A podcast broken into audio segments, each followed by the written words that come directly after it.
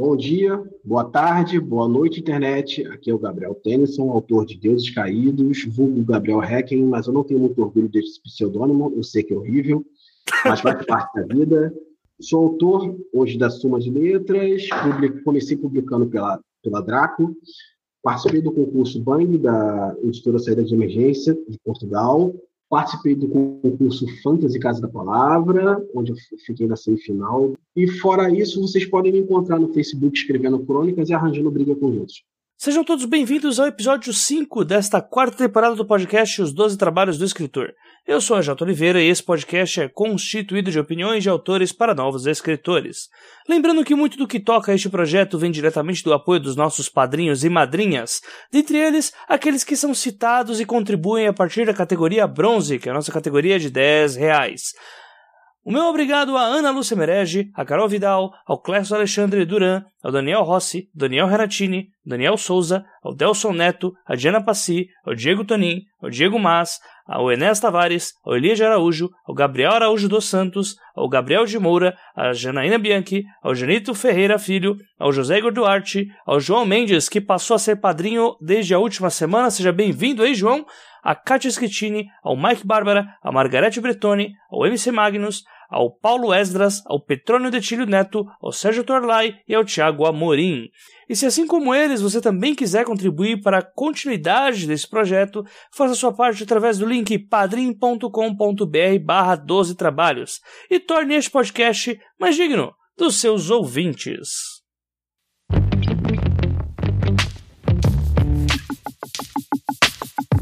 Não são raras as vezes que encontramos nas internets da vida aquele tipo de comentário clássico atacando uma suposta conspiração muito louca entre as grandes editoras e os autores ditos como cartas marcadas que são publicados por elas.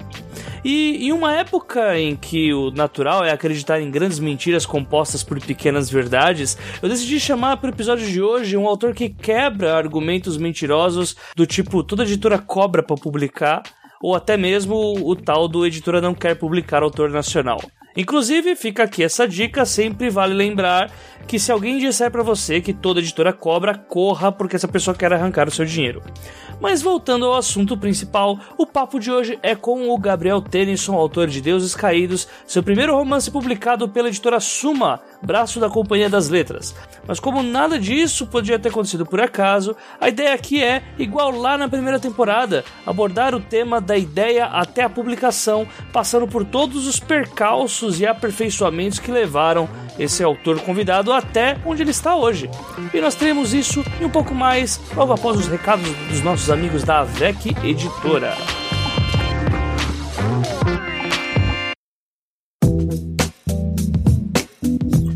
Nesse momento do podcast, como muitos já sabem, é o momento de falarmos sobre a parceria entre o 12 Trabalhos e a AVEC Editora, que trabalha na produção de livros e HQs que giram em torno de todas as vertentes da literatura fantástica. Dentro do acervo que se destaca graças a acabamentos incríveis, falaremos hoje sobre a HQ Justiça Sideral, escrita por Davidson Manes e ilustrada pelo Neto Dias e equipe. E essa HQ nos traz uma ficção científica com toques policiais, onde duas agentes de investigação precisam levantar as suas reputações na agência, resolvendo casos de roubos de dados, terrorismo com carros voadores e ladrões espaciais procurados por todo o universo. E são nessas 144 páginas coloridas que Justiça Sideral se destaca com personagens cativantes e uma trama cheia de reviravoltas. Você pode adquirir a sua edição tanto pelo link do site como também na VEC Store, onde a compra já aparece com desconto incluso. Sempre lembrando que comprando pela VEC Editora você não só ajuda o nosso mercado nacional, mas também a editora que vem fazendo um grande trabalho ao revelar novos e competentíssimos autores. Acesse o link aqui no episódio e confira tudo isso no acervo da VEC Editora. Agora bora lá para o episódio.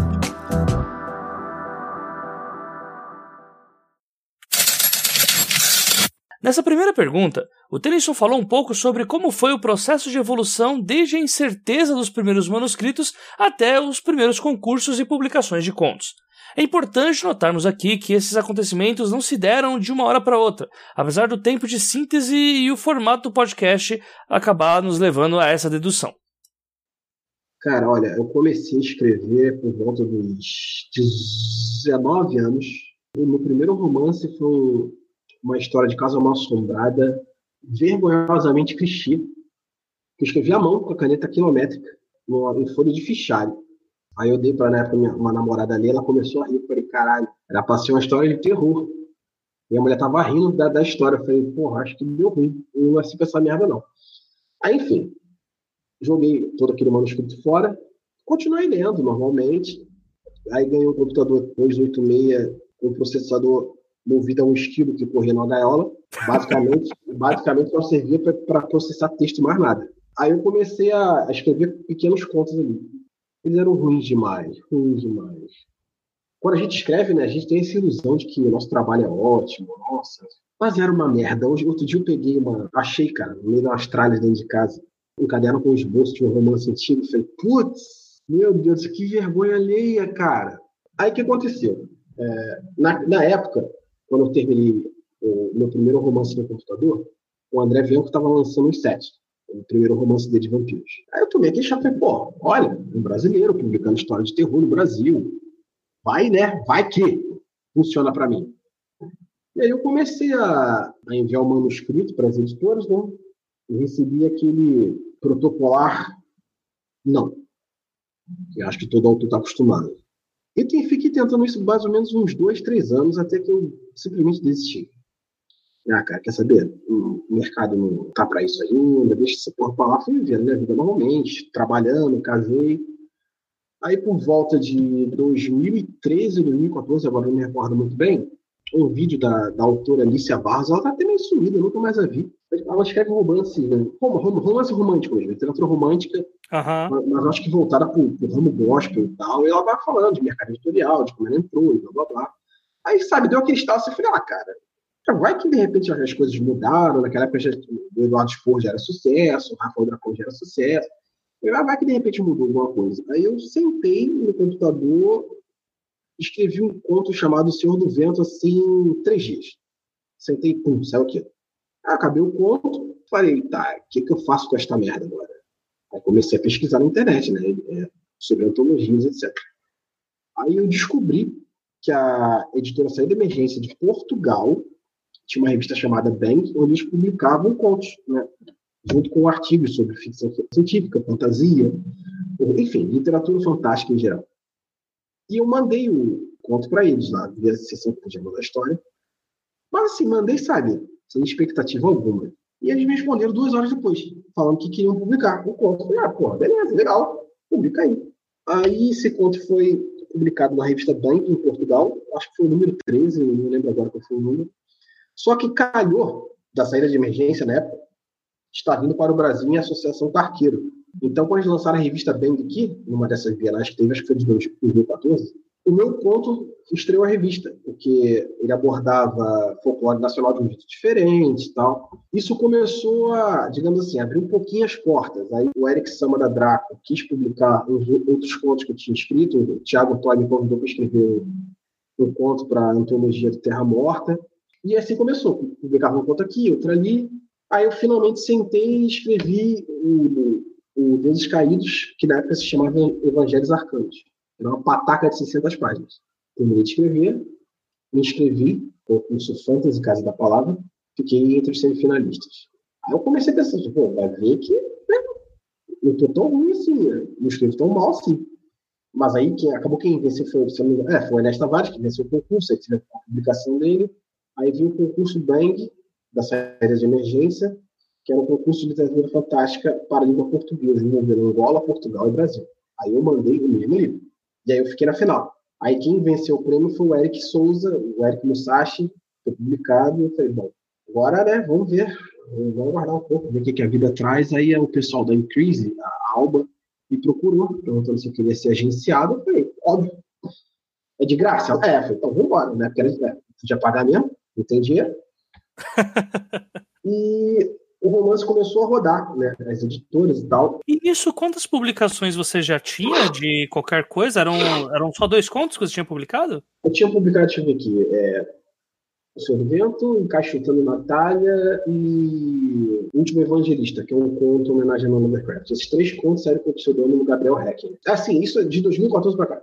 Ah, sim, sim, sim, sim. Toda a produção que eu tive antes eu joguei fora, deletei, porque era uma bosta. Ah, sim, mas no caso, quando você começou a escrever mesmo, você consegue dar com exatidão esse ano?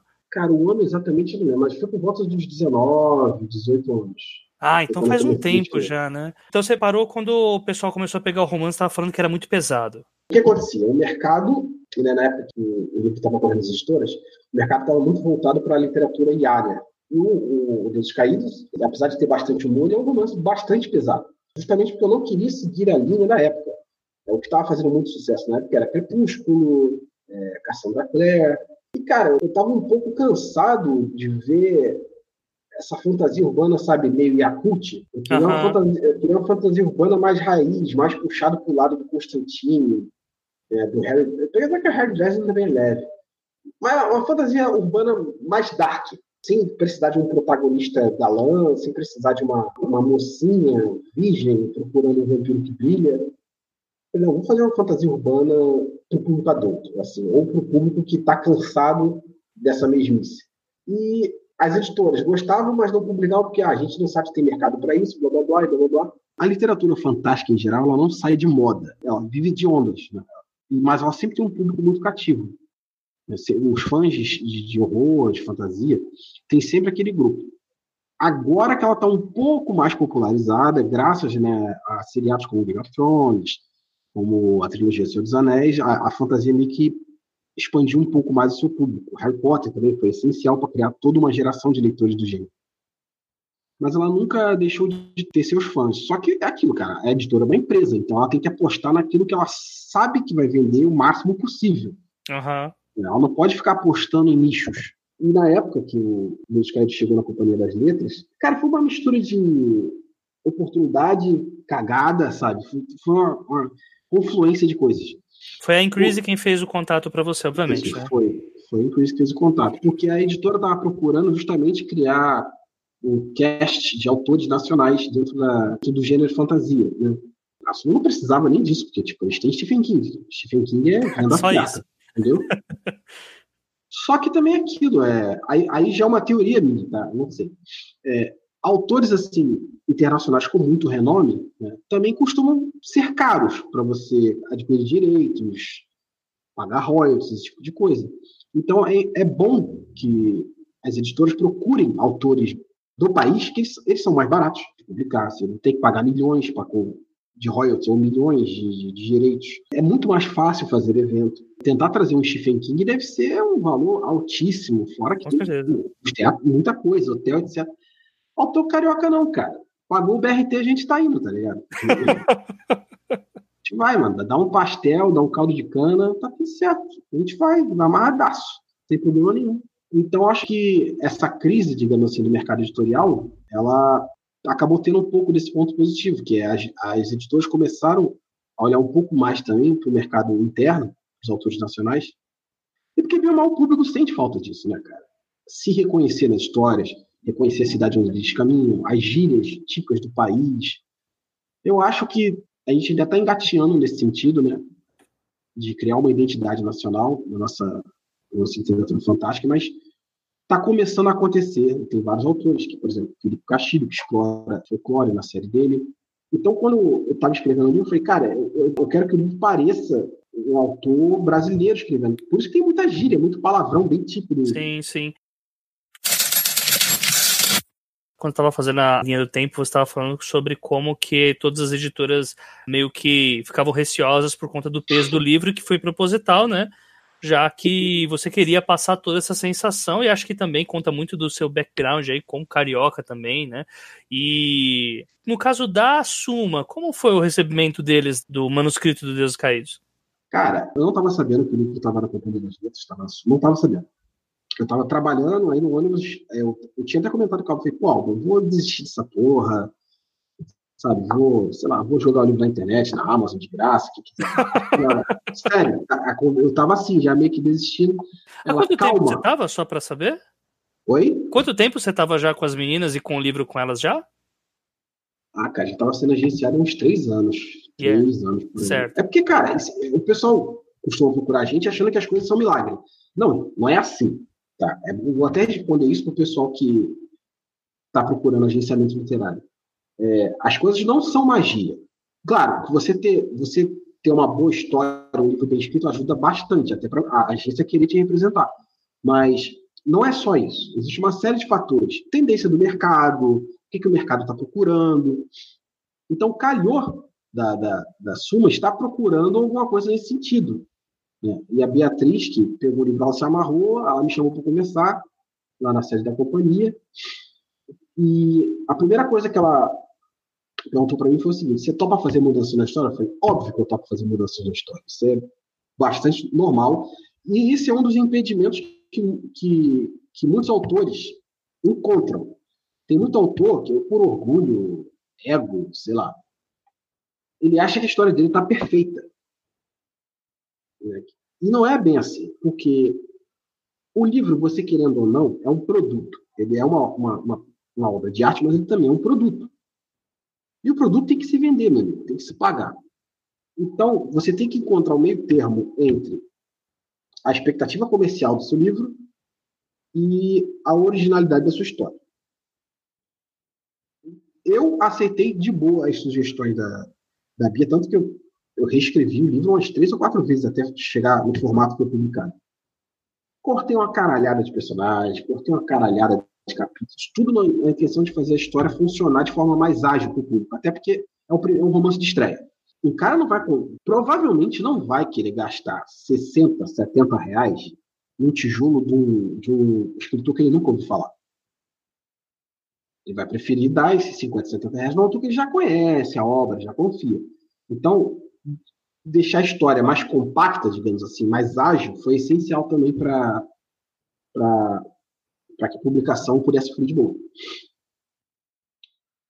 Então, o que acontece? Muitos autores é, tem problemas com isso. A gente recomenda, olha, faz essa alteração aqui, essa alteração ali, a editora faz. E tem autor que bate o pé até, sabe, achando que é o Alan Moore. Cara, você não é o Alan Moore. o Alan Moore não pode bater o pé, porque quando ele bate o pé, sai uma porra foda. Eu não sou o Alan Moore, você não é o Alan Moore. Então, cara, pelo amor de Deus, tenha um pouco de humildade, até porque isso vai te ensinar também.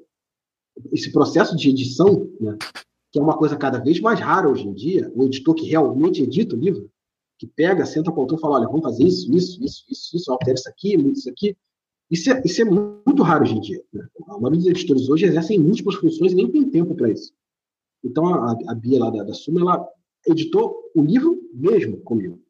E, cara, eu aprendi muito ali, muito, muito, muito, muito de visão de, de ter um pouco da visão editorial, porque a visão do editor é uma, a visão do escritor é outra. Nós, escritores, é verdade seja isso, nós somos um bando de pau no cu que se acha muito importante. Que não, que não quer, sabe, acha que não vai alterar a minha história, faz aquela cara blazer, sabe? Tipo, não, você não pode mexer na essência da mensagem.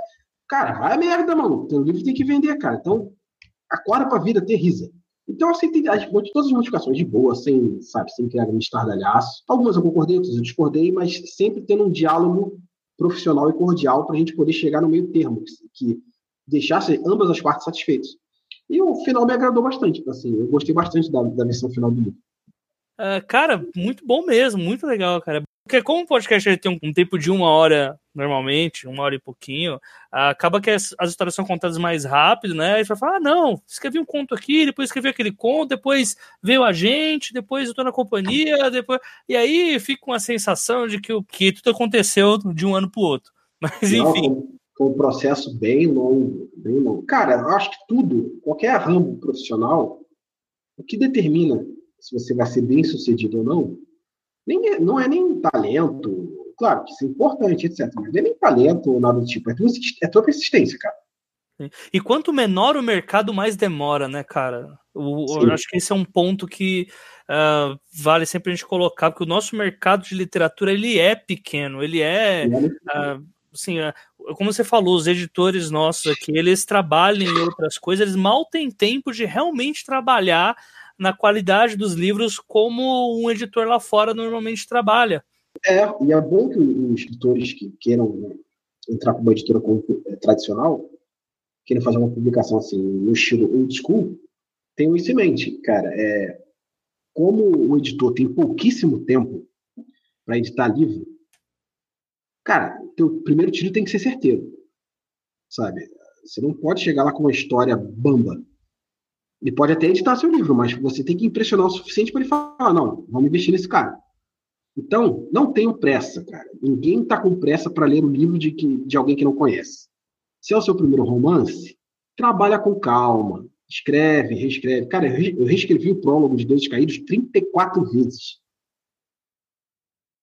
Até acertar o que eu queria. Não ficasse assim, nem muito longo, nem muito curto. E desse o, o, o impacto inicial que, que fosse necessário para a história engatar.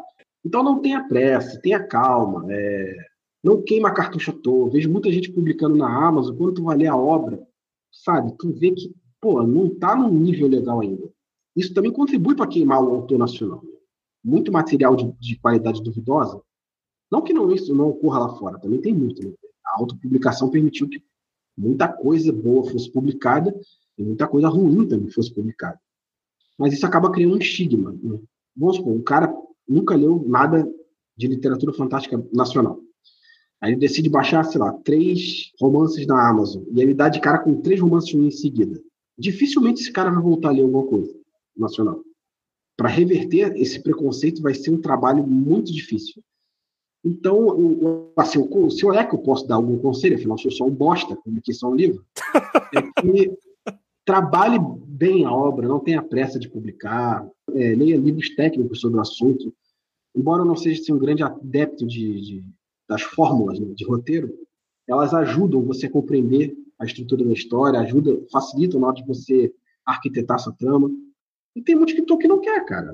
Simplesmente o cara acha que ele vai sentar, vai, vai ligar o computador, vai vomitar a história de maneira intuitiva. E quando a gente pega, por exemplo, grandes filmes, né, filmes que fizeram muito sucesso de público e crítica, aquilo não é feito a caralho aquilo é escrito, reescrito, aquilo segue alguns padrões. Assim, mesmo que você não consiga identificar de forma consciente, o cara que está fazendo, ele não está fazendo aquilo de, de maneira leviana. Ele sabe o que está fazendo.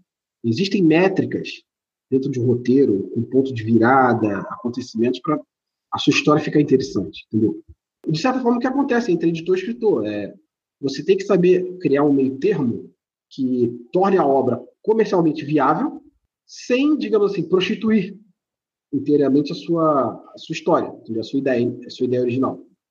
Nessa parte do papo, eu pedi para que o Tennyson detalhasse um pouco sobre a importância do trabalho com agente literário em sua obra. Ah, não, quando o texto foi para si das letras, é, mesmo após o agenciamento, ele ainda era um calhamaço. Só que o trabalho da gente, o trabalho da gente é essencial por quê? Primeiro, é, quando o seu livro é, é aprovado por uma agência, significa que já teve um filtro de qualidade. Porque as editoras recebem toneladas de manuscritos não solicitados. E nessas toneladas vai muita coisa ruim. Muita coisa ruim mesmo. Quando chega através de um agente, significa que já teve um primeiro filtro. Uma agente não vai se queimar como editora mostrando um livro assim, que não está profissionalmente apresentado.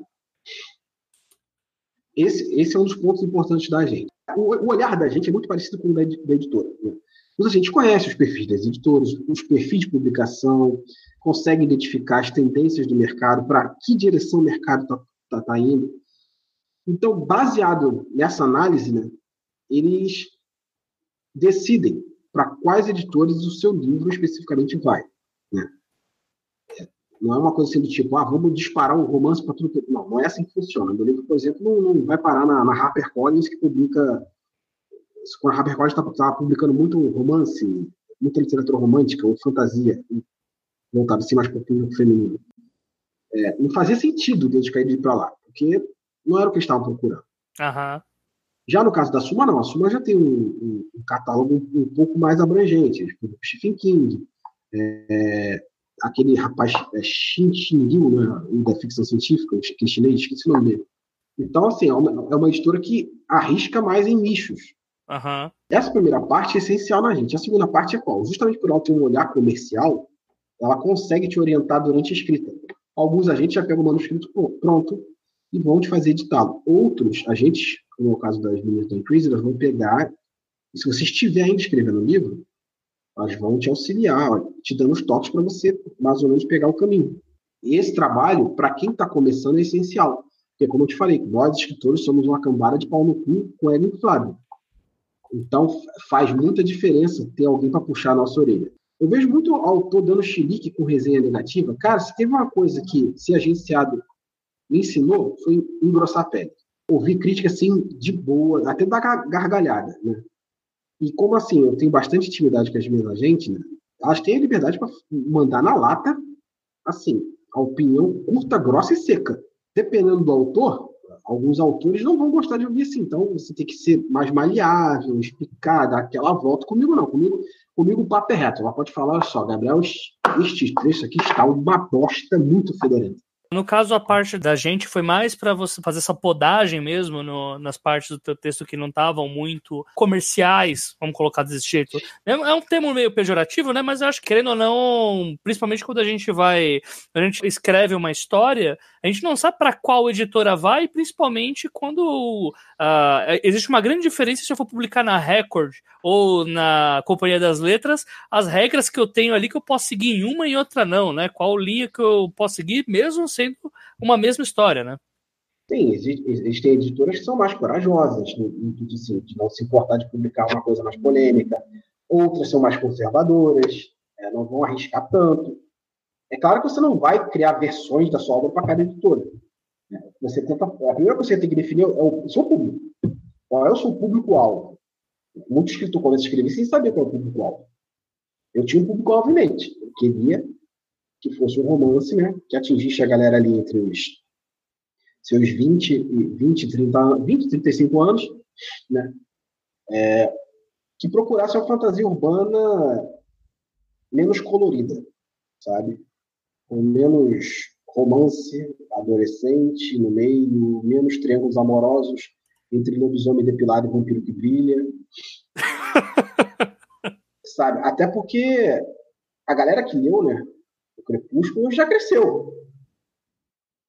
E como eu, eu, eu não costumo subestimar a inteligência do público, acredito que eles também costumam evoluir nas suas leituras. Né? E vão, eles vão se tornar mais exigentes e vão, vão procurar sair um pouco daquela, daquela mesmice. Então, eu queria atingir um público justamente que queria algo fora do, da moda na época. Um outro ponto que é bem forte que eu vejo, que até você falou quando estava citando as crônicas, é sobre o trabalho na escrita, né? E aí a gente realmente entra num ponto que há um diferencial bem grande que separa aí os meninos dos homens, né? Não o autor independente em si, porque como você mesmo falou, tem muitos autores independentes que escrevem bem pra caramba, mas principalmente separa os autores independentes, ou até autores publicados mesmo que acham que não, tipo, tá ok não ter nenhum diferencial, e quem realmente trabalha de uma forma até um tanto quanto uh, doentia, né? A ponto de, pô, vou tentar repetir o mínimo de palavras possíveis, o mínimo de frases e termos coexistentes possíveis, e aparentemente você é esse tipo de pessoa, né? Cara, o meu trabalho assim de edição, eu tenho alguns critérios, algumas regras pessoas que eu seguindo. Só primeiro, é, uma que eu peguei da, da faculdade de jornalismo, que eu não terminei, por sinal. Um texto para ficar harmônico, ele tem que ter clareza. Clareza, clareza, clareza, que também é uma, uma dica do, se eu não me engano, do Ernest Hemingway. Você tem que ter clareza no que você está escrevendo. Se você pode contar uma cena com cinco palavras, você não precisa de 15. Repetir palavras também desarmoniza muito o texto. Você vai pegar um romance e você repete, sei lá, a palavra porta quatro vezes só no primeiro parágrafo. Isso me tira o tesão como escritor, porque eu presto atenção. Como leitor, eu quero um texto cuidadoso, bem feito. É, vícios literários. Né? Eu tenho alguns vícios literários. Então, o que, que eu faço? Por exemplo, eu acabei um capítulo, eu vou no Word, por exemplo, e busco. Vamos supor que eu tenho um vício literário com. Vamos supor, não é o meu caso, mas eu tenho um vício literário com gerúndio. Né? Eu vou no Word, coloco as palavras ando, dou a busca. Vai aparecer uma porrada de gerúndio. E ali eu começo a cortar tudo que não é necessário, reformular as frases, mesmo as coisas com advérbio. Né? Advérbio, como diria Stephen King, ele não é seu amigo. Dificilmente uma frase precisa de um advérbio. Então eu coloco na busca, entendeu? é um trabalho, nesse ponto, é um trabalho mais técnico, de, de, de, harmonia do texto. Outra coisa, deixar o texto descansar, cara. O seu olhar, ele vicia né? naquela, naquela, configuração que você está ali no Word. Vamos supor, você escreve com a fonte Times New Roman 12. Com o tempo, editando aquele texto, você passa a não enxergar mais, mais os defeitos do texto. Vai passar batido, porque teu olhar está viciado naquela configuração. Então, o que, é que eu faço? Eu posso simplesmente mudar a fonte do texto ou passar o texto para PDF e fazer a leitura. Cara, na mesma hora, os problemas saltam aos seus olhos, porque teu olhar desconfigurou. Coisas que você não tinha percebido saltam na sua cara. Essas são algumas dicas que eu, que eu, eu daria para quem, tá, quem se interessa nessa parte de edição, está começando. Para mim funcionou e eu descobri meio que na cagada mesmo. Foi de forma intuitiva, não li nada em, livro lá. Foi de forma intuitiva, lendo, é, testando. Eu percebia muito isso quando. Como eu descobri isso, por exemplo, do PDF? Quando eu imprimi o texto, por exemplo, eu vi, eu vi os defeitos. E aí, aí, com o tempo, eu descobri que era por causa disso. O olhar viciado na tela do computador, o mesmo tipo de fonte, o mesmo tipo de iluminação, faz você ficar totalmente cego para isso. Basta alterar a fonte ou mudar o formato do arquivo que salta nos teus olhos e fica muito mais fácil a edição. Você já conseguiu aquele estilo de escrita. Quando eu leio uma, um parágrafo, eu já sei que ele é teu, sem precisar ver teu nome lá na capa ah, do sim, livro. Sim, sim. Entendeu? Falando, falando, como é que foi a, a, o desenvolvimento do estilo, é isso? Isso, exatamente. E aí, aí tipo, você pode desenvolver da forma que você bem entender. Se você teve uhum. alguma fonte para isso, se foi seguindo dica ou foi na tentativa e erro mesmo e apanhando. um pouco dos dois. É... O que acontece? A literatura, né, fantástica, ela, ela tem um formato comercial. Então, eu costumo dizer o seguinte, que a literatura fantástica, ela te ensina a estruturar a sua história. Ou melhor, a literatura comercial em geral, tipo romance policial também é, cairia nessa categoria, ela te, te dá as ferramentas para você aprender a estruturar a sua história. A chamada, entre aspas, alta literatura ou ficção literária, ela te dá as ferramentas para você mexer na linguagem. Por isso que eu eu aconselho que os autores não leiam só aquilo que escrevem. Cara, vai ler Miller, sabe? Vai ler os clássicos, vai ler Machado de Assis, vê como o Machado de Assis consegue trabalhar a ironia. Porque é justamente na alta literatura, na ficção literária, que você vai, como escritor, você vai, vai absorver aquilo que tem de mais bonito na, na literatura, que é o desenvolvimento do estilo, sabe? Qualquer escritor pode escrever Fulano bebeu água. Mas eu duvido que o Machado de Assis escrevendo Fulano bebeu água vai sair desse jeito. Então, o que, o que eu tenho que fazer é uma junção dos dois sem ficar pomposo. Né? É, eu não quero também dar uma de Ulisses. Eu acredito que é possível você combinar uma, uma, uma leitura popular com uma, uma, uma prosa sem necessariamente ser vazia e banal. Então, assim, eu presto atenção em figuras de linguagem, é, eu evito, por exemplo, o uso de símiles, é, tipo, o famoso sei lá, não sei o que lá, como tal coisa. Isso, essa símile é, é um recurso assim. Até funciona, mas eu, eu acho pobre do ponto de vista literário, sabe?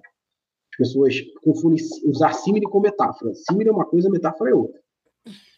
Então, o que eu costumo fazer? Eu absorvi, por exemplo, do Jim Kuntz, a estruturação de trama, que é um, pouca gente conhece esse autor no Brasil, mas o Jim Kuntz, por exemplo, é um dos autores mais vendidos dos Estados Unidos. Ele é concorrente direto de Stephen King.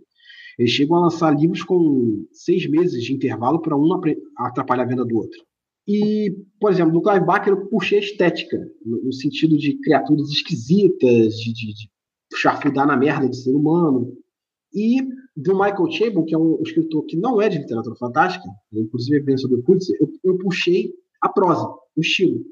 Esse lance de brincar com a de ser irônico, de ser debochado. Claro que sim, eu nem chego aos pés do, do Michael Chabon, até porque ele é muito refinado. Eu sou barraqueiro favelado mesmo.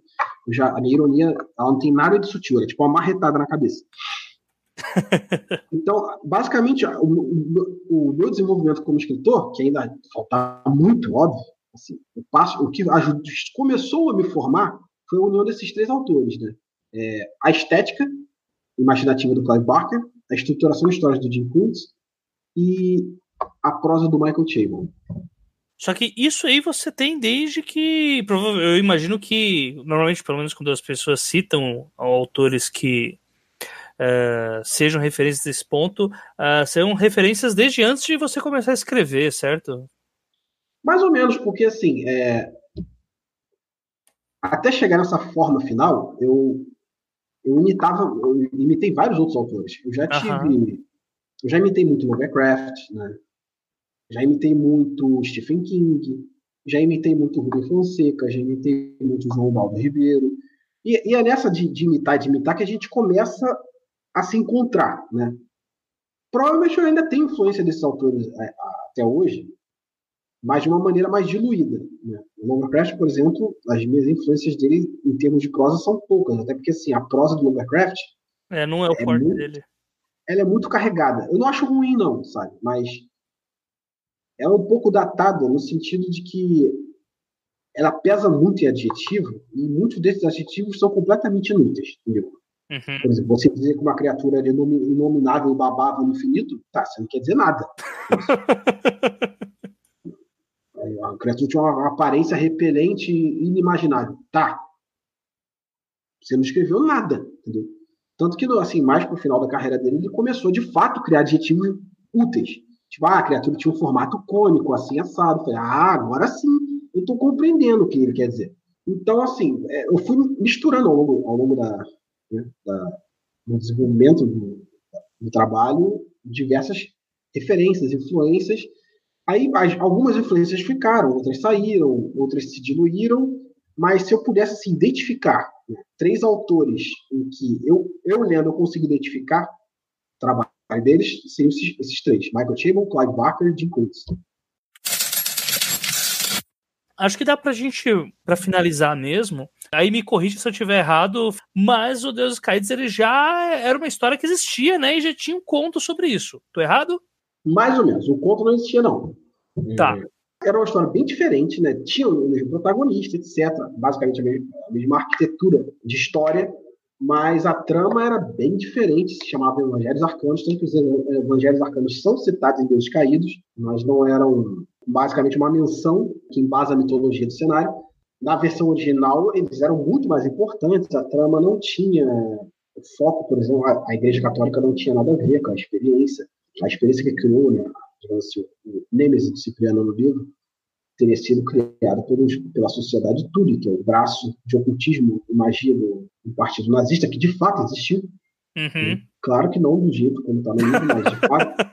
Mas, é, assim, é, o, nos dias de hoje é bom especificar mesmo, é, né? Porque... Não, mas, assim, não, mas, o, mas o pessoal do, da sociedade Tule acreditava nos delírios assim, nível Olavo de Carvalho. Não era uma coisa assim, sutil, não. Os caras acreditavam em coisas loucas mesmo, sabe? A tal da raça ariana. A raça ariana, referente da sociedade Tule, não é, não, não, é, não, é, não tem a ver com pele branca. Tá? Tem a ver com uma raça ancestral que, te, que descenderia de deuses antigos. Cara, assim, é uma salada do caralho. Quando. É que não, é coisa de maluco mesmo, tá? É aquele bagulho que mesmo. você falou, quero beber até ficar assim, né? É, é coisa de maluco mesmo, assim, coisa de camisa de força. Na época que eu tava fazendo a pesquisa pro livro, eu, cara, eu, assim, eu falei, meu Deus do céu, como alguém acredita na porra dessa? Mas acreditava. É bagulho esse nível cientologia, de, de, de delírio.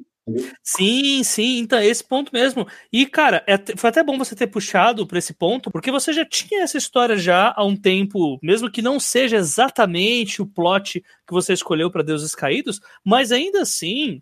Uh, é um mundo que você já tinha trabalhado há um certo tempo. Eu quero saber de você então, quanto tempo mais ou menos você já tinha essa história quando você começou a passar por Deuses Caídos. E eu faço essa pergunta porque, novamente, insistindo que a tua primeira história é publicada por uma grande editora, você já chega apresentando com o pé na porta já uma história que ela tem um universo muito rico né? Assim, de primeira viagem você ter tantos detalhamentos, assim, a cada personagem secundário que aparecia e eu vi o background deles, eu ficava, cara, assim, que sensacional, principalmente quando chegava, por exemplo, o arco da dentista, né? Enfim, não, não vou falar nada sobre isso para não, né, para não deixar nenhum spoiler, pessoal.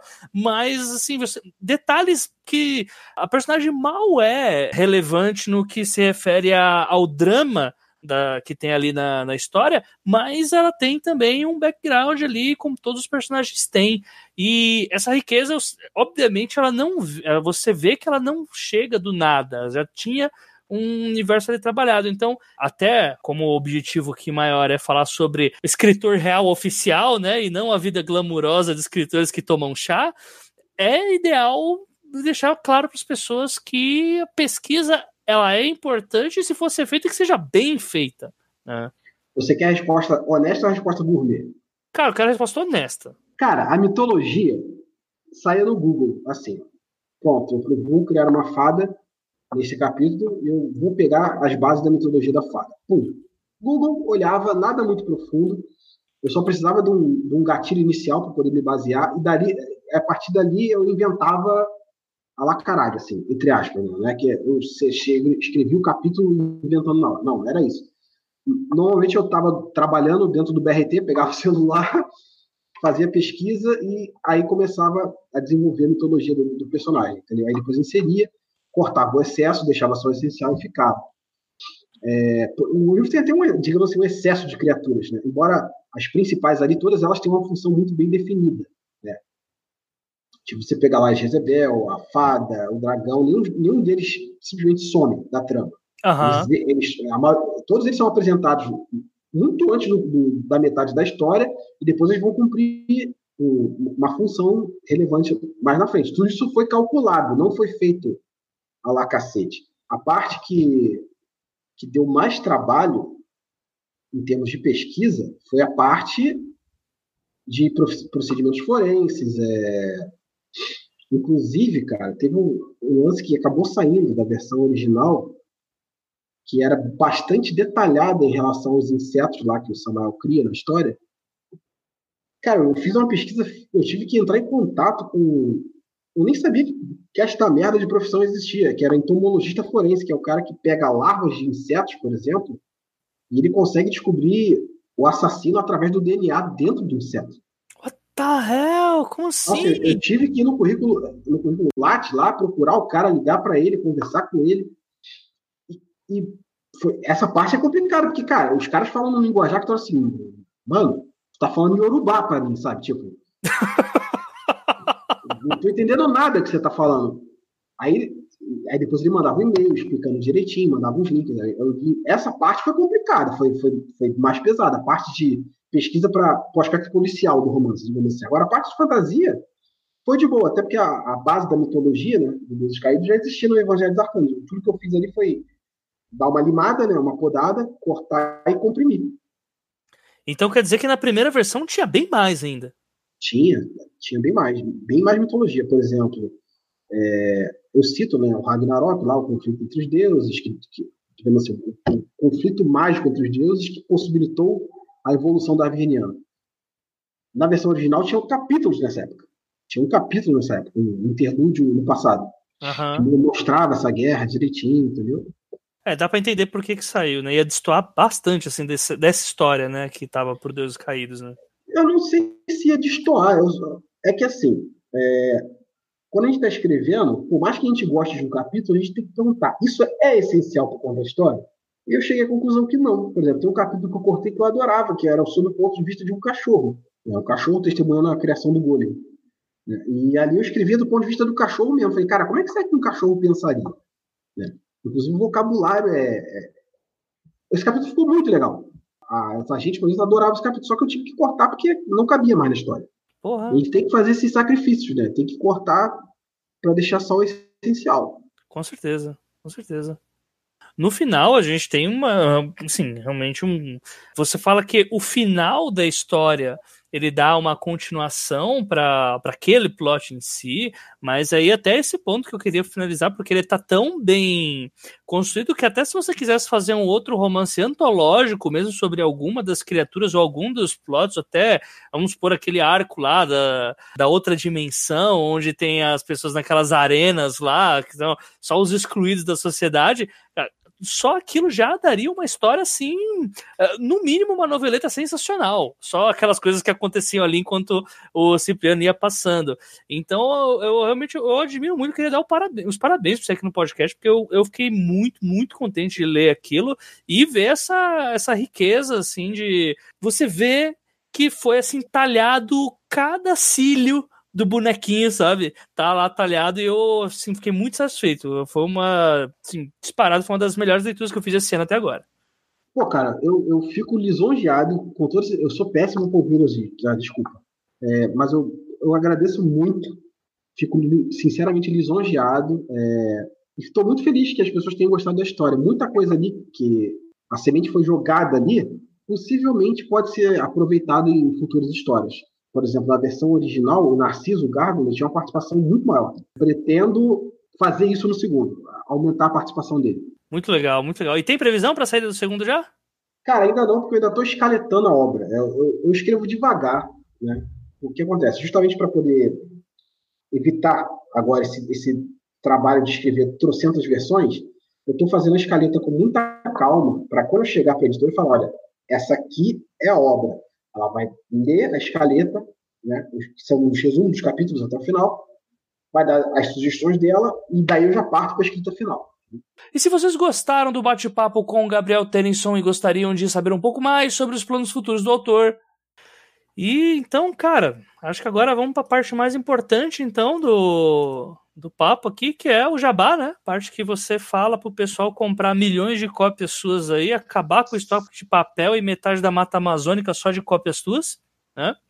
E aí você pode vir aqui para São Paulo e ter uma casa do lado da casa de João Dória. Deu me Deu me Então, cara, Primeiro, assim, muito obrigado mesmo por você ter aparecido por aqui. Foi uma luta aí de uma horinha que a gente teve aí contra o Harger, é. né? Uma hora se sentindo a tia do Zap pedindo para o menino ir lá e colocar a senha do que vem no SMS, mas conseguimos, então, assim, novamente, muito obrigado, cara. Gostei muito do papo. Espero que você possa voltar outra vez também para a gente poder falar sobre outros assuntos que não sejam tão, tão é, standard mesmo, né? Igual falar sobre apenas a carreira do início, meio e fim de autor e tal. Fim, não, né? Acho que você não vai morrer hoje, né? Esperamos que, não, que os tiros continuem não acertando. Mas. faz seu jabá aí pro pessoal, para quem não entendeu ainda, quem não conhece o que, que é o Deus dos Caídos da Suma de Letras, é, dá uma sinopse aí pro pessoal, explica o que, que eles vão encontrar nessa história maluca aí. E, enfim, vende seu peixe se quiser fazer, falar sobre os planos futuros também e o que você tiver para lançar, agora é a hora. Então vamos lá. Se você curte seriados como Preacher, quadrinhos como Constantine, ou até se você curte o filme do Constantine com Keanu Reeves, possivelmente você vai gostar de Deuses Caídos. Tá? É uma fantasia urbana voltada para o público adulto, onde um exorcista pilantra e uma policial caçam um serial killer nas ruas de Janeiro. E esse serial killer tem a capacidade de matar líderes religiosos famosos da mídia utilizando milagres bíblicos, ou seja, todos os crimes são sobrenaturais. Claro que essa é só a ponta do iceberg, vocês vão ter que afundar na merda que nem eu para poder descobrir mais da trama. Eu definiria Deus Caídos assim, cara, é uma espécie de Hellboy com trilha sonora do Zeca Pagodinho. É a melhor definição, cara, que tem. Só que assim, o Hellboy, pelo menos o, o, assim, o Hellboy dos quadrinhos é bem diferente. O Hellboy, que foi para as telas de cinema, ele é bem. ele voltar para o público jovem, uma coisa mais leve, infantilizada. Deus Caídos, não. Embora tenha humor, tenha uma certa leveza, a história é pesada. E quando eu digo pesada, é, eu tô falando de coisas como Hellraiser, Silent Hill, tá? É, se você é uma pessoa sensível, se choca com violência, sente nojo com, com, com cenas com muito sangue. É engor pra caramba mesmo. É, tripa voando, muita crueldade, não é recomendável para você. Mas, na verdade, estou dizendo isso como um ato maligno de psicologia reversa, porque eu sei que quanto pior você fala, mais a pessoa quer, quer saber como é. É igual aqueles filmes de horror extremo. Não, tipo aquele filme lá, A Seven Filme. Que, ah, assim, sim, sim, sim. Eu sabia que eu ia me arrepender de ver, mas eu quis ver, entendeu? Caraca, por que você fez isso com a sua vida, cara? Porque eu falei, cara, eu quero saber por que, que as pessoas estão tão chocadas com o filme. Eu fui ver, eu falei, puta que pariu, então, tá certo o choque. é, é a chamada curiosidade mórbida. É, deixa eu fazer essa. Não, não é possível que seja tão ruim. Caralho, é ruim mesmo. Oh, cara, que não, que o, filme, o, filme, não é ruim. Eu não achei, eu não achei o filme ruim. Não, é, não é um filme ruim, tá? Só que, cara. Sei lá, mano. É, todo mundo tem seus limites, sabe? Pois é, ali eu, eu acho que ultrapassaram um pouco, cara. Eu acho. acho que deram umas derrapadas assim. Eu falei, precisava dessa cena, não precisava dessa cena, sabe? E você tem algum plano futuro ainda, cara, pra. Não, algum plano futuro você deve ter, né? Mas algum que você possa falar? Tipo, eu não sei que você, sei lá, queira. Cara, os planos futuros são o seguinte: é o livro da, de crônicas pela Fara Editorial, Crônicas de Humor, deve sair ainda esse ano. Deve, não tenho certeza. É, eu pretendo entregar Deuses Caídos até metade de 2020 para a editora. O seriado, eu não sei quando sai, ainda não tenho notícias, mas os direitos foram vendidos para uma produtora brasileira. Enquanto isso, cara, eu estou escaletando a continuação do livro. Deve se chamar temporariamente título provisório de Evangelho Fantasma. E já tem, já tem outros projetos, sabe? Outros livros na cabeça para fazer. Que eu ainda não posso falar, até porque um dos potes do livro é que você não vai saber o gênero, só vai saber do gênero do livro no final. Olha aí que beleza. E você já pode falar também que quem vai interpretar os personagens de Deus Caídos como protagonistas vão ser Ingrid Guimarães e Lázaro Ramos? Cara, ainda não tem, ainda não tenho nenhuma, não é porque eu esteja guardando o segredo, não, é porque realmente não tem nenhuma, nenhuma notícia nesse sentido. Eu ainda não ah, sei como, é, eu não sei em quantos anda a produção, ou se já começou a produção. Assim que eu tiver notícias, eu vou, eu vou falar. Umas paradas que demoram absurdamente mesmo, né? Ah, sim, demora, principalmente no Brasil, que aqui os orçamentos são mais limitados. Esse tipo de, a gente depende muito de aprovação de, né, de verba governamental, é, de, de leis governamentais, de captação. Então aqui é tudo um pouco mais lento. É, eu gostaria, né, infelizmente o ator faleceu, mas eu adoraria que o Cipriano fosse interpretado pelo Domingo Montagne, mas infelizmente ele não está mais entre nós. Então vamos ver.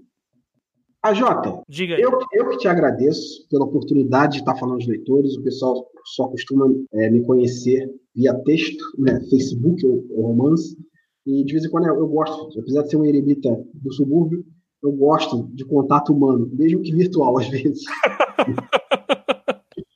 Não, e é bom também dar um pouco de voz para aquela criatura lá das crônicas e dos palavrões. Sim, sim. Tem, gente, tem, tem, gente, tem gente que pensa que eu tenho a voz de locutor da Rádio 98. Falei, coitado, que ilusão.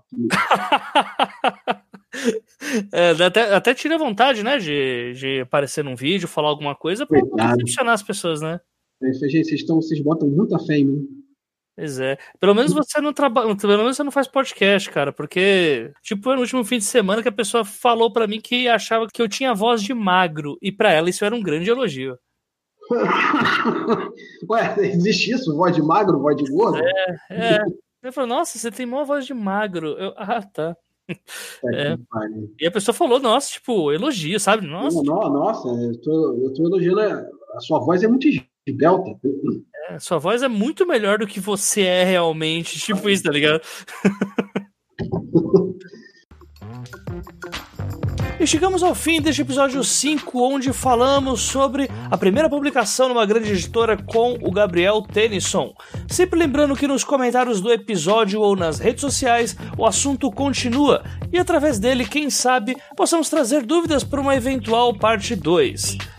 Não deixe de nos seguir pelo Twitter no arroba os 12 trabalhos, pelo Instagram no arroba 12 trabalhos, pela página do Facebook no arroba os 12 trabalhos ou mandar as suas sugestões para o e-mail os 12 trabalhos arroba audiocosmo.com.br. Lembrando que o 12 sempre é número, tá? O 12 é sempre numeral em todas as redes e no e-mail, em todo lugar que vocês forem falar sobre 12 trabalhos.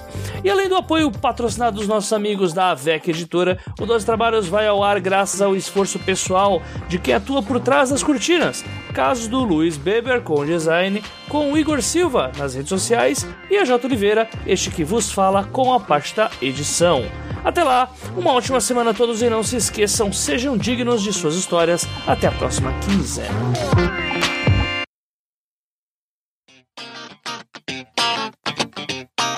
Vamos lá para a leitura de recados e comentários da quinzena aqui do 12 Trabalhos do Escritor, referente ao episódio 4B, que foi o episódio com o Daniel Lameira, falando sobre consultoria literária. E antes de começar os recados para a próxima semana, falar de alguns comentários que a gente recebeu. Uh, a princípio, os comentários do Twitter com elogios do Rafael Dabruzo, que ele não só compartilhou uma vez no Twitter, como também fez questão de recompartilhar, se é que isso é possível. Eu descobri essa função nesse dia. Ele colocou o seguinte: esse episódio está incrível e eu até desfiz o retweet anterior para vir fazer um novo com um comentário personalizado. E eu acho que isso provavelmente no Twitters é, eu devo ter muita honra de isso ter acontecido. E também houve o comentário da Isa Próspero, grande Isa Próspero, com o comentário que eu dizendo o seguinte: os dois episódios sobre consultoria literária do arroba 12 Trabalhos estão muito incríveis. Escutem todos, por favor. E além desses comentários, houve também alguns comentários no Facebook, só que enquanto eu estou tentando acessá-los, bem, é, aparentemente tio Mark Zuckerberg é, não estava olhando e a rede caiu. Então vamos direto para os comentários que foram feitos lá na página do 12 Trabalhos. Dentre eles, o comentário do Diego Araújo, que é o seguinte: Como você mesmo disse, Jota, este episódio foi ótimo em conteúdo. Achei um ponto interessante dito pelo Daniel Lameira pois eu tive uma experiência diferente das últimas leituras que fiz de livros nacionais, nos gêneros de fantasia e terror. Os que eu li tinham o desenvolvimento tão focado no enredo que deixou os outros elementos de lado, sem trabalhar melhor nos personagens e usá-los apenas como recurso do roteiro, por exemplo. Até a escrita deixa a desejar. Eu engato a leitura do parágrafo e depois tenho de dar aquela freada brusca no meio de uma frase por causa de um advérbio de seis sílabas que traz pouco significado naquela passagem e quebra de ritmo de leitura pela sua extensão ser muito maior do que todas as outras palavras da frase. E quando eu digo experiência diferente, é nesse sentido mesmo de o Daniel encontrar mais esses problemas de enredo nos originais que ele recebe. Uh, bem como deve ter uma demanda de leitura bem diferente da minha por conta do trabalho dele. Que tenha convidados cada vez mais diversos nesse podcast, os que não são escritores agregam muito na parte de escrita por nos ajudar a ver o lado, a ver o lado nem sempre acessível do ouvinte escritor. Parabéns pela seleção de convidados. E eu só tenho a agradecer por esse comentário, Diego. Provavelmente você deve ter praticamente entendido como uma resposta esse episódio com o Gabriel Tennyson que você acabou de escutar né? Porque a gente fala um pouco disso no, no, episódio, né? E é uma crítica bem válida. Pelo menos a minha opinião sobre isso, ela é bastante, eu não vou dizer que certa, mas é, eu não, eu, eu não vejo uma outra forma de analisar isso como é, é fruto de um mercado pequeno que nós temos. Né? Então, quando nós temos poucas pessoas que possam trabalhar o texto do autor junto com ele, que é o, o no exemplo que a gente tem hoje aqui, o que os agentes literários já começaram a fazer um pouco, ou que o trabalho que o Daniel Lameira fez também com a tanto com a Jana quanto com a Paola, e outras pessoas também que fazem esse tipo de serviço, não haver isso no mercado implica em a coisa sair um pouco mais, não vou dizer apressada, porque aí parece um pouco mais banal do que realmente é, mas faz com que o lucro do mercado tenha que ser mais imediato, né? Ou senão que não compense você ter muito, muita mão de obra para uma história só. Né? Então isso acaba influenciando no trabalho que algumas histórias vão receber. Pelo menos essa é a visão que eu tenho e eu acho que isso é total fruto do tamanho do mercado literário que nós temos aqui no Brasil. É. Próximo comentário, o comentário do João Mendes, João Mendes que se tornou padrinho agora do podcast e já chegou comentando também. Depois do lado A e agora lado B, me deu vontade de sair por aí caçando o mentor, no melhor estilo Daniel San. E sobre como ouço 12 trabalhos, eu moro muito longe do trabalho, quase duas horas indo e voltando. Uh, por isso. Peraí, nossa, são quase duas horas indo e duas voltando, meu Deus. É, por isso eu passo muito tempo no circuito ônibus, metrô, ônibus, metrô, ônibus. Aí aproveito não só para ter uma companhia durante todo o estresse do tráfego urbano, do tráfego urbano, por favor, não confundir com tráfego urbano, como sinto que estou aproveitando meu pseudo tempo de ócio para poder estudar escrita e mercado literário sem estar sentado na frente do Word. Um abração. E muito obrigado aí pelo comentário, João. E meus pêsames aí por pegar duas horas de transporte na ida e na volta. Isso é uma vida de paulistano que você tem praticamente. E é isso, gente. Sim, eu, eu eu super aconselho esse serviço, né? Como já deve ter deixado bem claro nos outros episódios, né? O serviço de mentoria, acompanhamento, inclusive que eu já fiz esse serviço já, tanto recebi quanto já dei esse serviço também de acompanhamento. E hoje, obviamente, não consigo mais porque a edição de podcast é escrita e, enfim, é, não deixa eu dedicar mais tempo a esse tipo de coisa. Mas a. Uh hoje a gente ter esse profissional trabalhando conosco e ajudando é um grande diferencial, né? E assim como o João, mandem aí os seus comentários sobre como que vocês escutam o 12 Trabalhos. Uh, apesar de, às vezes, histórias tristes como essa da pessoa que passa 4 horas por dia no transporte público, nos pêsames novamente aí, João, uh, você pode também falar pra gente como que você escuta de formas pouco ortodoxas também e de preferência que sejam menos cruéis do que essa do João. Próximo comentário, comentário também do Mike Ivani, que sempre comenta aqui no Dos Trabalhos, ele colocou o seguinte: Então, o motivo de eu confundir você com o Thiago Lee é culpa da Jana. Ok, a gente vai continuar agora com essa epopeia do Mike confundindo minha voz com a do Thiago Lee. É, e os sotaques diferentes. Vamos lá, né? Vamos lá, vamos ver o que, que acontece. Ainda não tem a função de bloquear ouvintes, vamos lá. É, realmente eu reconheço que não tem nada a ver. Ah, que bom! Mas o seu cérebro, mas o meu cérebro dá essa bagunça aí. Cara, Outro episódio massa demais para agregar aos estudos sobre a parte editorial de conteúdo, no meu caso direcionado para a escrita de histórias em quadrinhos. Geralmente eu ouço podcasts no ônibus e nas caminhadas a caminho de casa ao fim do dia, quando o podcast exige um cadinho mais de atenção ou que me distrai durante a primeira vez que ouvi. Eu ouço novamente em casa, num ambiente mais tranquilo e tomando algumas notas que surgem, episódios começo dos trabalhos do escritor, por exemplo. E aí tá aí, gente, tem pessoas que escutam até com bloco de notas e dos trabalhos, olha que coisa. E é isso, mantenham aí, mandem mais comentários, né, como que vocês escutam, podcast, coisa e tal, uh, e não me confundam com o Thiago Lee, igual o Mike fez. Brincadeira, Mike, mas uh, é brincadeira, porém nem tanto tá bom? Então, é, mandem aí mais recados nos próximos episódios. Conta aí para mim como que vocês escutam dos trabalhos e quanto mais peculiar a história, bem, melhor, né? Próximo comentário, Igor Silva. Esse episódio, junto com o anterior, abriu bastante a minha mente. Eu faço faculdade de administração e sempre tenho discussões sobre os, entre aspas, empreendedores de palco e os coaches. Uh, e como todos são um bando de pilantras, olha, quem tá dizendo é, é o comentário, não sou eu, viu, gente? Apesar de concordar em partes com isso. A gente acaba não confiando em muita coisa nesse sentido. Eu confesso que tinha muito preconceito com os mentores e a consultoria literária por motivos parecidos, até ouvir esse cast. É, esses dois últimos episódios em especial, este agora, me fizeram enxergar melhor como esse mercado funciona e como é importante o processo de mentoria. Penso até em passar por esse processo quando tiver grana. Enfim, agradeço pelo episódio e realmente abriu muito a minha mente. E esse é um ponto que, apesar das meninas terem passado um pouquinho só por cima no episódio, a Jane e a Paola, uh, vale muito também uh, ter essa atenção redobrada, já que no mesmo mundo em que nós temos editoras que dizem que ninguém é impresso, ninguém é ninguém é publicado hoje sem pagar, né? existem pessoas que estão a fim de enganar você, dando. Uh, achando que você vai, sei lá, fazer. Você quer uma pessoa para te ajudar no teu trabalho, na tua escrita, e a pessoa quer, tipo, fazer um life coaching para definir seus horários e ganhar uma grana, tipo é, fazendo mil e uma coisas que não sejam o objetivo inicial, que é o aperfeiçoamento da própria escrita. Então fica esse toque aí para todo mundo, tá? Muito cuidado também com os charlatões, porque infelizmente a gente está num país em que há muito disso, né? E novamente isso, novamente é, é fruto do nosso pequeno mercado, né?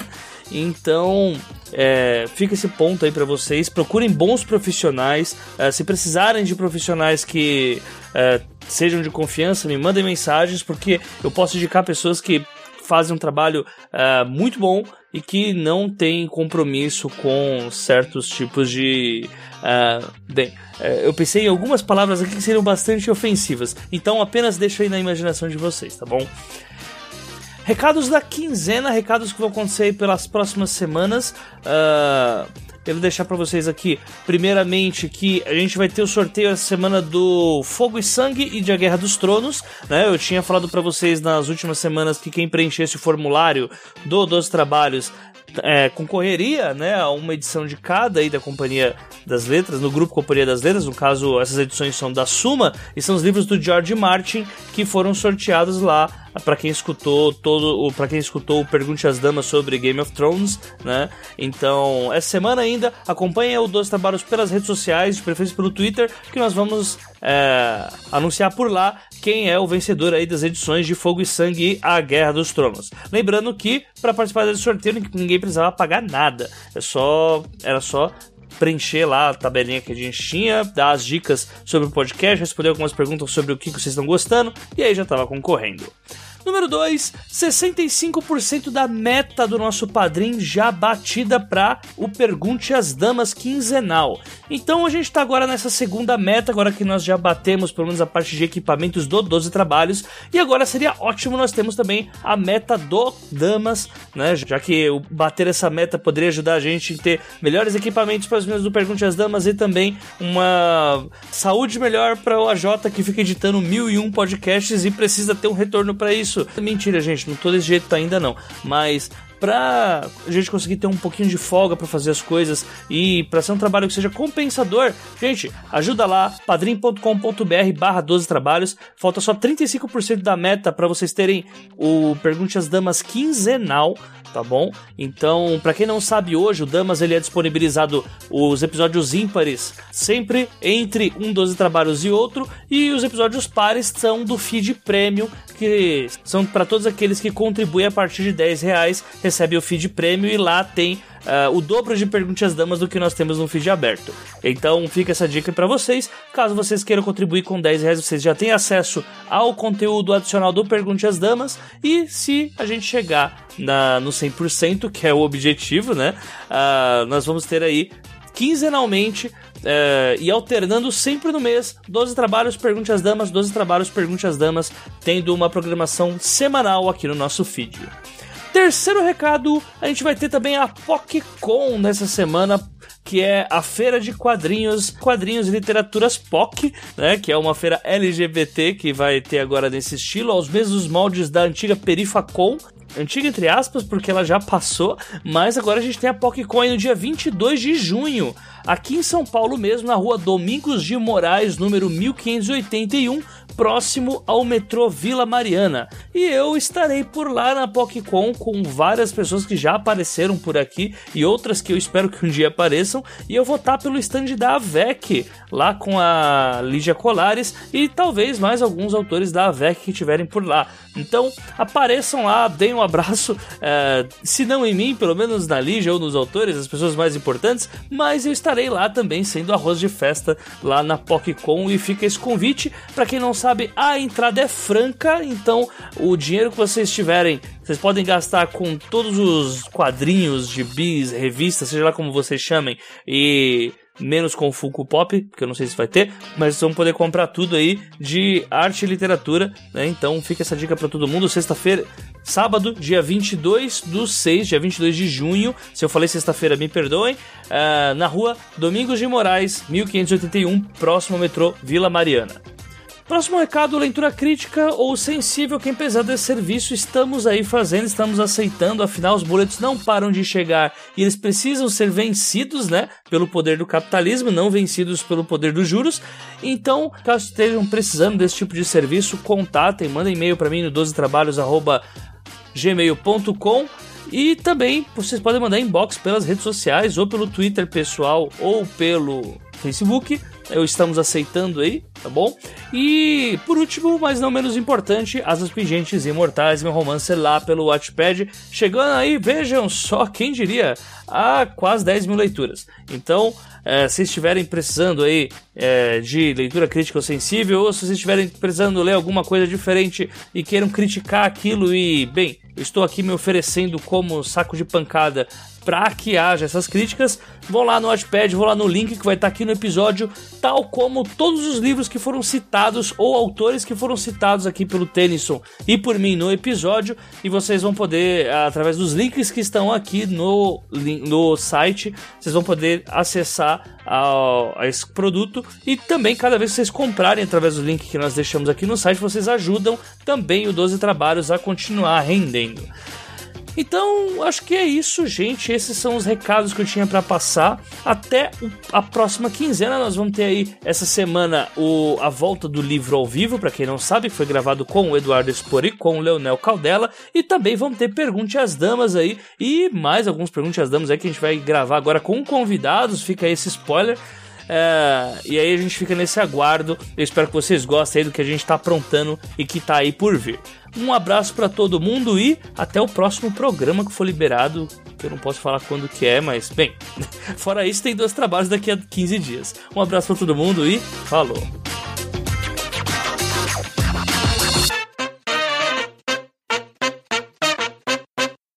E também porque torna torna o nome mais universal. Né? Gabriel Tennyson pode ser pronunciado da mesma forma em vários idiomas.